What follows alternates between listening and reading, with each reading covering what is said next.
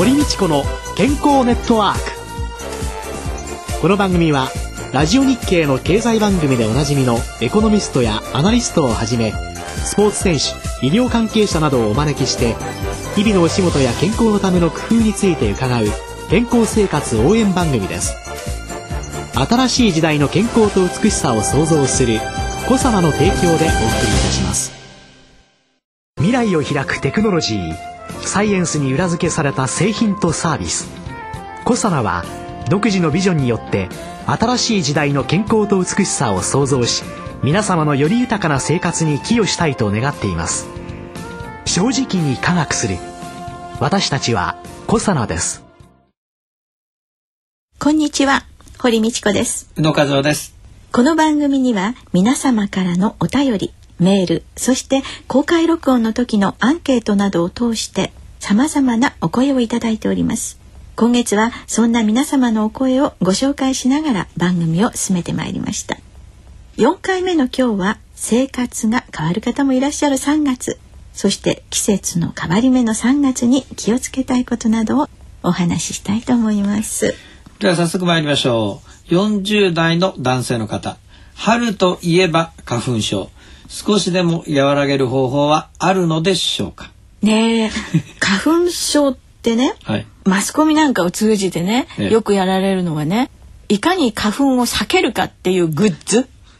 すごいですよね。あの眼鏡に始まり、はい、帽子みたいなものから花粉を反射する洋服だとかコートだとかって。確かにそれも大切なんですけれどもね私ねこれだけはね日常生活困るような症状の方はね、薬使ってって思いますね。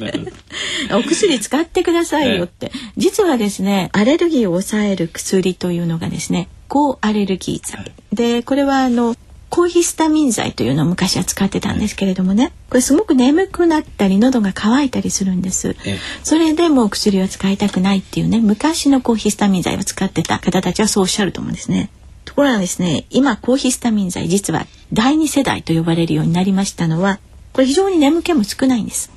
それから喉の渇きもない。そしてなおかつですね最近は眠気だけの問題じゃなくてですねすごい実験もされましてね例えばこういうスタジオみたいなところにですね花粉をですねバーッと浴びせかけましてね そこの中にいる人に算数の計算なんかをさせるんですよ、ええ、そうすると薬を飲んだ時、え、飲まなかった時、はい、それから花粉がある時ない時。計算能力どう違うかっていうのを見てね。そうするとそれはその気づかない障害ですね。インペアードパフォーマンスって言うんですけどインペアードパフォーマンスがどうかっていうところまで調べてあんまり影響がないですよっていうような薬が出されるようになったぐらいですから。花粉症は薬剤師の私としては抗アレルギー剤第2世代抗ヒスタミン剤いいのがありますので使ってください、はい、で市販薬にもそういうの出てきておりますので市販の薬でも大丈夫です、はい、第2世代のもの。ただしですね鼻詰まりがひどい人。鼻詰まりがひどい人だけはねこれはね病院に行っていただいた方がいいと思います。鼻詰まりのね対処薬実は残念ながらあまり良い薬はないように思いますのでね鼻詰まりが強い方は、まあ、病院に行っていただければねって思いますね。はい。次の質問です。季節の変わり目はなんだか体調が優れません。対策はありますか？これね気温の差がすごい温度差が激しい時とかね、えそういうので体調を崩される方そういう方はどうぞ体を温めたり冷やしたりっていうものがないように脱ぎ着できるね衣類なんかもちゃんと気をつけましょうねっていうようなことになるんでしょうけれども実はこの季節の変わり目って昇進したりね家庭の環境が変わったりね、一緒に暮らしていた息子さんが大学入って合格してどっか都会に行っちゃったとかね田舎の方に行かれちゃったとかね。そうするとそういうようなことで実はうつ病を誘発する方っていうのが結構いらっしゃる。本当に辛い気持ちが2週間以上ずっと続いたらある程度の医療の介入が必要なんじゃないかっていうふうに言われてるんですけれども、実はこれ海外のガイドラインなんですねうつ病の。まあ、2週間以上こういう落ち込んだ気持ちが。うん、でも日本人ってねメランコリ気質の人種じゃないですか。自分の最愛の人が死んでね、うん、2週間後にねもう回復しましたっつったらねこれちょっと日本人的にどうよって思うこともあるんですよ。ますね。ですからすぐ抗うつ剤っていうことではなくって、うん、精神科の治療とかそういう療法の中でのねいろんなものを日常生活の中に取り入れていくってことも必要でね。例えばの気持ちが明るくなれば体も引っ張れる、うん、体が元気であればある程度気持ちも引っ張れる。ということもありますので気持ちが落ち込んでいってしまったような時にはまずはちゃんと食べて落ち込んでるから食べれないじゃなくって吐いてでも食べるぐらいの勢いで私はちゃんと食べて、うん、ちゃんと寝ることをしてそして気持ちが落ち込んだ時には幸せ探しをぜひしていただきたいなって。一日一回だけね寝る時に今日何が幸せだったかなって。私思うんですよね、うん、何が幸せだったかなって考えた時にね本当にすごいこと今考えちゃうわけですね、うん、お金がなくてあれてとかね、うん、美味しいもんいろんなこと考えるけど、いや爆弾の音がしないだけでも幸せだと思いません？いつ鉄砲の弾が飛んでくるかどうかわからない恐怖感の中にいる人と比べたらなんて幸せなんだろうって思う、雨風しのげるお布団で休めること。人間の幸せってなんだろうっていうふうに帰った時に悩んでることって小さなことなのかなってこんなに幸せじゃないって実はこれ私の健康法なんです。もう死にたくなっちゃうようなねこうどうしようもない気持ちってねやっぱりたまに押し寄せてくる、うん、それが日常当たり前のことなんじゃないかなと思うんですよね、生きていく中で。でもその時に明日またちゃんと起きて普通に仕事をして、っていう風になった時に私今日何だったんだろう。何か幸せなことがあったかなって思ったら、うん、ああ何にもなかったと思える時にもあこんなことを考える余裕がありこんなことを考えながら眠れることのできる私は幸せだって。幸せの概念ですね。そうですよね。だから幸せの域地って低ければ低いほどいいんじゃないでしょうかね。本当ですね。いいこともちゃんと振り返ってみるとたくさんあるんですよね実はね。本当にあるんですよね、ね、私うちの家族にもね 私自身にもね人生差し引きチャラ。なるほど、うん、そうなんですよねすごく幸せに見える人でも多分ご夫婦だといつも思います。そうですよね。きっとその裏には本当にね隠してらっしゃる大きなね悩みや不幸なんかもねきっと終わりになるんだろう。神様はやはりみんな平等にしてらっしゃるんじゃないのかなっていうように思いますね。あのよく、まあ、時期として新しい環境に順応できないでいるケースが多いですけどもそういうストレスを解消する今発想の話が出たんですけどもそうじゃなくて例えば、まあ、医学的な薬学的な問題としては何かおすすめのことありますか？やっぱりこういう方って本当に真面目なんですよね。ですごく真面目でらっしゃるがゆえに自分を追い詰めていってしまう。うやはりですねどんな時にもですねその幸せ探しすらできなくなってしまった時、全部自分が悪いって思うようになってしまった時これはやっぱり私は病院にきちんと行く、あの昔に比べればね精神科とか心療内科っていうのは敷居が低くなったと思いますがそれでもっておっしゃる方はね大きな病院の中に総合診療科というのがいろんなこの科に行っていいかよくわからないなっていう方をね全体を見てくださるという科がですね 大病院の中なんかにはありますのでね、うん、ですから総合診療科なんかに行かれるといろんなね、取っかかりが出てくるんじゃないかなっていうふうに思いますけれどもね、うん、実はね自分をねこうどんどん責めていく人ってまだ分かりやすいんですけどね、うん、全部他人のせいにしちゃうっていうそういう系統のうつもありますので、ね、それからあとそういう疾患の方のはあの周りのご家族なんかの理解っていうのが何しろ一番重要ですから、ね、何かそういうご家族の中で診断を受けた方っていうのはご家族も実は病院を一緒に行かれて自分たちがどう対応したらいいのかっていうようなことをねお聞きになっておくといいんじゃないでしょうかね。励ますなとかいろいろ言われるんだけれども、時には後押ししてあげなきゃいけないこともあります。励ますなっって言われてもねついついねもう頑張ってよって言いたくなってしまう。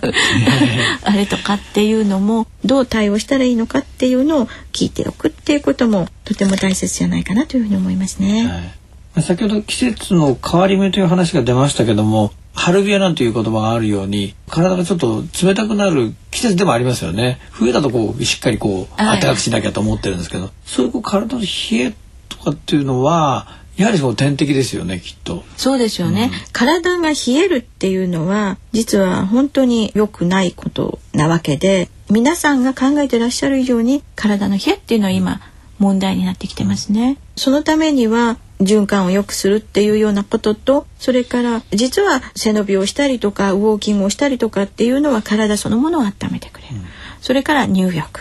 というようなことも必要だし体の基礎体温が上がるということはこれ免疫力も高まりますので、うん、風邪なんかにも実は引きにくくなるっていうようなことで、うん、そうするとですね季節の変わり目のこの冷えだけに限らずですね普通の時の基礎体温っていうのを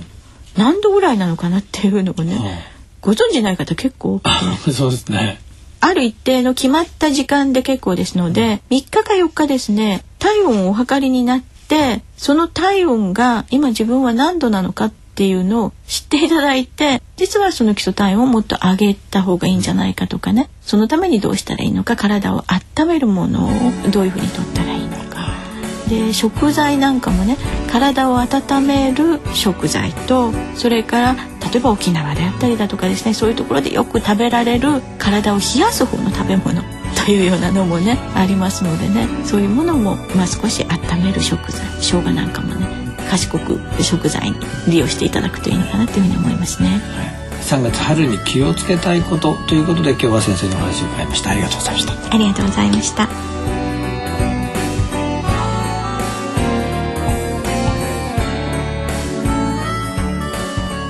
さてここで小佐奈小林社長による小佐奈ワンポイント情報です3月4月春ということになりますと、まあ、先ほどから話が出てますが気分転換ということが非常に重要になってくると思うんですけどね。リラックスをするという時間がなかなか日々取れませんので、ニュージーランド産のマヌカハニーも扱っているんですけれども、マヌカハニーを使ったそのリラックスなんかもおすすめできたらと思います。はい。そもそもニュージーランド産のマヌカハニーと他の蜂蜜との違いっていうのはどういうところなんですか？そうです。このマヌカハニーっていうのは何ってよく聞かれるんですけれども マヌカという花の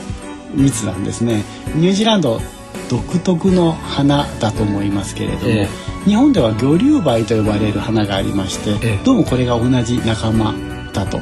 代表的なのはアカシアであったりとかレンゲであったりとか最近は桜だったりみかんだったりいろんな蜂蜜が出ていますけれども一番大きな特徴はそのマヌカの花の中にですね食物メチルグリオキサールという舌を噛みそうな名前なんですけれども、そういう独特の成分が含まれていましてこの成分に強い抗菌作用があるということが分かっています。もちろん他の蜂蜜にも抗菌作用はあるんですけれども従来の蜂蜜とは少し違った色合いのですね抗菌力を持っているというのがこのマヌカハニーの特徴ですね。で実際にニュージーランドではもう医療の現場の中で実際にあの民間療法ではなくてきちんとした医療の一つとしてマヌカハニーは使われています。例えばあの貼り薬のようになってて傷口に貼ると傷の治りが早いとかそんな風に使われています。残念ながら日本に持ち込むと医薬品になってしまうのでなかなかこれは持ち込めないんですけれども、はい。味というのは客観性はないですけどもどんな感じの特徴を持ってるんですか？ちょっと濃厚な味ですね。今まで皆さんがご存知のあの蜂蜜よりは少し濃厚な味も香りもですね、ええ、独特の強さがありますけれども、はい、決してそのうっという感じではなくてですね特徴的な味がありましてこれあの今イタリアンレストランで試食をしていただいているんですけれども、はい、赤ワインに合うよとかですね、チーズと合うよとかという声も出ていますし、ジェラートにすると美味しいとかですねいろんなあの企画が盛り上がっていますので、またこんなものを楽しんでいただけるお店もできるんじゃないかなというふうに思います。はい、他の種類は何かいろいろ考えられそうですけどね。そうですもうすでに、えっと、このマヌカハニーとプロポリスを合わせたキャンディーであったりとかですね歯磨きなんかは、えー、販売させていただいております、はい、なんか蜂蜜の歯磨きというと虫歯になりそうなんですが国内ケアでもいいデータが取れていますのでこういうものも出していますし一方で化粧水であったりクリームであったりあるいは石鹸であったりなどの開発も今進めていますのでこちらも近いうちに商品ができたらなというふうに思っております。今週ご紹介しましたのはマヌカハニ。詳しくはカタカナでコサナ。コサナのホームページをご覧いただきたいと思います。はい。来週はこの小佐奈の鴨井和文社長をゲストにお迎えしてお話を伺います。落語が大好きと言われる鴨井社長ご自身のお話からなぜサプリメント開発を手掛けようと思われたのかいろいろとお話を伺ってまいります、はい、お相手は？堀道子と。野和夫でした。それではまた来週。ごきげんよう